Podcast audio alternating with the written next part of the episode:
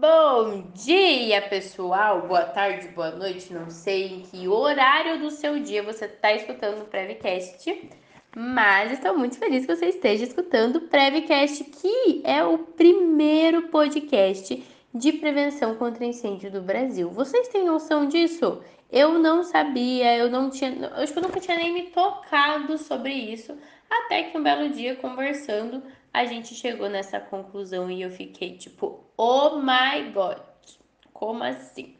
Então, se esse é o primeiro episódio que você está ouvindo, seja bem-vindo. Esse é o Prevcast, o podcast feito exclusivamente para a gente falar sobre projeto de prevenção contra incêndio. E hoje, o que, que eu trouxe para vocês?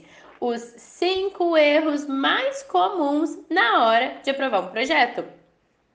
A gente sabe que um projeto ele só demora para ser aprovado se a gente tem erros dentro desse projeto. O analista, o bombeiro, a pessoa que está cuidando do projeto, que vai analisar o projeto, nada mais vai fazer do que ver se o projeto está batendo com o que a norma pede, algo muito simples.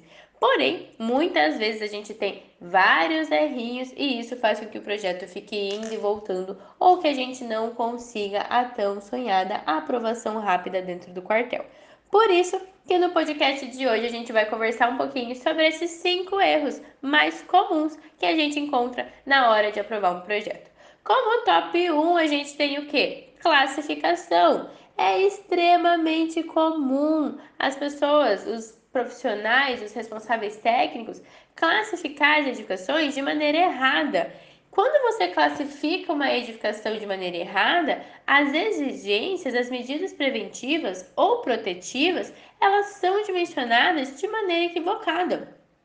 Então, a primeira coisa que a gente precisa cuidar, quem acompanha podcast há mais tempo, quem é seguidor no Instagram há mais tempo, deve estar cansado de ouvir esse conselho, mas eu vou continuar repetindo cuida muito na hora de classificar uma edificação.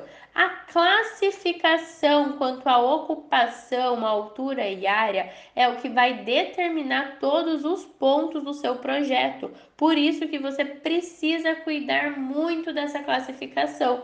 O top 1 que a gente tem é, esse, é essa, é a classificação. Por quê? Porque acontece muito do pessoal ir lá e classificar no achismo. Por exemplo, ai, tenho uma sala que é para alugar, mas eu não sei para que, que vai alugar.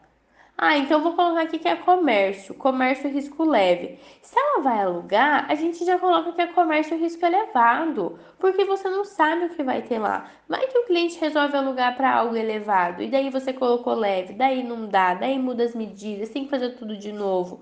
Pesquisem muito bem antes de classificar uma edificação. Hoje a gente tem a norma de Goiás ou de Minas, não vou lembrar, mas a do Paraná também tem a classificação pelo KNAI do CNPJ. É só abrir o CNPJ do seu cliente, pegar o KNAI, ir lá e bater a classificação. Pode ser que às vezes a classificação que está no KNAI não bate com o que o cliente faz no local. Mas aí é só você ir lá e analisar, né, verificar em loco colocar a classificação que está no local. O que vale é o que acontece de fato no local e não o que está no CNPJ do cliente, tá? Então a gente usa o CNPJ como base quando a atividade que tem no CNPJ é igual à atividade que o cliente exerce no local. Mas o principal erro é a classificação quanto à ocupação. Por isso, tomem muito cuidado com isso. Top 2, a gente tem o dimensionamento das exigências. Dimensionar as exigências sem entender o sistema ou a edificação. Gente, prevenção contra incêndio é norma. Se você não lê, se você não se atentar aos pequenos pontos da norma, você vai fazer errado, não tem como fugir disso. Cada projeto é um desafio, cada projeto é novidade, coisa nova que você precisa cuidar. Você precisa, cada vez que você vai fazer um projeto, você precisa ler a norma novamente, porque há exceções e requisitos que são específicos para cada tipo de projeto ou para cada ocupação. Então, toda vez que você vai dimensionar as exigências que o bombeiro pede, você precisa cuidar, você precisa entender a edificação, entender o que são essas exigências. Não tentem só ir lá e fingir que é receita de bolo, porque não é. Apesar de você ter ali um passo a passo bem certinho do que fazer, essa receita de bolo, para ele realmente se transformar em um bolo, precisa de muito cuidado, de muita atenção, né? Senão fica batumado, fica estranho. Olha lá, comecei a falar de projeto, tô falando de bolo. A pessoa não segue um padrão. Mas é isso que eu quero que vocês entendam, tá? Quando a gente está dimensionando, dimensionando as exigências de um projeto, você precisa entender o que você está fazendo, tanto o sistema quanto a edificação. Dimensionamento de projetos de prevenção contra incêndio nada mais é do que você analisar tudo que tem naquela edificação e tentar proteger ela. Então, se você não analisa de maneira correta a sua edificação, se você não analisa todos os pontos, você não consegue fazer um projeto eficiente, você não consegue fazer um projeto que realmente funcione em caso de um incêndio. Por isso é extremamente importante. Top 1, classificar de maneira correta. Top 2, dimensionar as exigências, entendendo os sistemas e também a edificação, o projeto em si. Vamos para o top 3? O top 3 é a continuação do top 2. Quando você está só pensando em aprovar o projeto e não em proteger a edificação, você tem dificuldade de aprovar sim. Prevenção é prevenir, não é aprovar rápido, não é achar culpado para o erro de que pegou fogo, é proteger. Um projeto ele precisa ser eficiente e realmente levar segurança para a edificação. Então, quando você está lá focado em aprovar rápido, aprovar rápido, rápido, muito rápido, sem pensar nas exigências que essa edificação precisa, em como você pode proteger de maneira melhor, o que, que a gente pode fazer para que essa edificação esteja protegida, seja eficiente, consiga combater o fogo caso venha a pegar. Quando você pensa, quando você pega a edificação e vê ela como um problema a ser resolvido, Aí sim você consegue aprovar. Agora, quando você vê um projeto com um documento a ser aprovado, sem pensar na prevenção, sem pensar nas vidas que estão passando por ali, você tem dificuldade de aprovação? Sim, isso é fato. Por isso, precisa pensar, analisar cuidar, estruturar a melhor maneira para fazer o seu projeto. Prevenção contra incêndio não é brincadeira, galera. A gente está falando de vidas, de pessoas, de patrimônio, de alguém que passou a vida toda juntando dinheiro para construir esse patrimônio. A gente não pode brincar com o sonho dos outros. A gente não pode brincar com a vida dos outros. Então, por favor, cuidem muito com isso. Top 4 é o que? Falta de organização. As pessoas acham que o bombeiro tem bola de cristal para analisar as coisas que eles desenham e colocam nas pranchas. Mas não funciona assim, galera. A gente precisa de uma organização. O projeto nada mais é do que um desenho com todas as informações que o bombeiro ou, ou o analista precisa entender sobre a edificação. Se você faz um negócio todo zoneado, que nem você que foi na edificação consegue se encontrar de maneira fácil, Imagina só o analista, que nunca nem foi na edificação, nem sabe o que você está falando.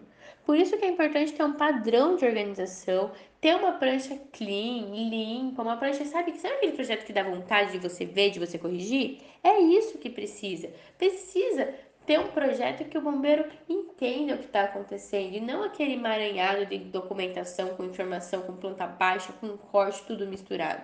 Quando você tem um padrão de organização, um padrão de apresentação para o quartel, acaba que o bombeiro também, o analista, se acostuma com a sua organização. Então também fica mais fácil dele corrigir. Quando cada projeto que chega no seu escritório você faz de uma maneira que você inventa, acaba que o bombeiro cada vez ele tem que ir lá e tentar entender o seu projeto. Quando você segue um padrão definido, ele já sabe como que funciona. O bombeiro sabe como que funciona o projeto da Renata. O bombeiro sabe como que é o memorial da Renata, porque eu tenho um padrão de organização. Eu mudo o que precisa para cada cliente, analiso antes de aprovação de cada cliente, mas de uma maneira geral a gente mantém a mesma estrutura do início ao fim. Top 5. Último, porém não menos importante e óbvio, é equívoco de dados. É muito comum as pessoas, os responsáveis técnicos, colocar CPF na prancha e CNPJ no memorial ou na RT, ou colocar os dados trocados de outros clientes, ou errar a área, errar coisas bobas, básicas que a gente precisa tomar atenção. Quando você é, erra essas informações bobas, a gente precisa ir lá e, e fazer toda a, a, a, compatibilização do projeto. Por quê? Porque se eu mando o bombeiro com esses equívocos de dados, a gente já começa a ter conflito de informação. Então, cuida com os dados, entenda bem certinho como funciona, tenha um formulário para pedir todos os dados do seu cliente antes mesmo do projeto ser aprovado, antes mesmo tenha um um padrão de organização. Quando você tem esse formulário com todos os dados, você consegue batendo essas informações enquanto você está ali corrigindo o projeto. Assim você é, não corre o risco de aprovar um projeto com erro de documentação, erro bobo, erro de nome de cliente, CPF de cliente. Gente, esses são os top 5 erros mais comuns na hora de aprovar um projeto. Por favor, cuidem com isso, salva esse podcast, grava ele, coloca como o top 5 aí do Spotify, não sei. Mas Tenta salvar esses cinco erros para que vocês não cometam, tá? Essa semana saiu a retrospectiva do Spotify e eu fiquei muito feliz que teve vários alunos que a gente foi o top 1 de podcast mais ouvido do ano. Se você também foi o top 1, vai lá no Instagram, compartilha a sua retrospectiva, que pra galera que foi top 1 a gente tá dando uma mentoria e ou acesso à jornada, caso que ainda não tenha. Fechou? Gente, um beijo, até o próximo podcast. Se alguém tiver aí alguma dúvida, algum assunto que queira que a gente traz para cá, ou algum convidado que queira que a gente chame, dá um alô, dá um grito que a gente marca um podcast para falar melhor, para poder convidar, chamar esse convidado para trazer um podcast incrível para vocês. Um beijo e até o próximo podcast.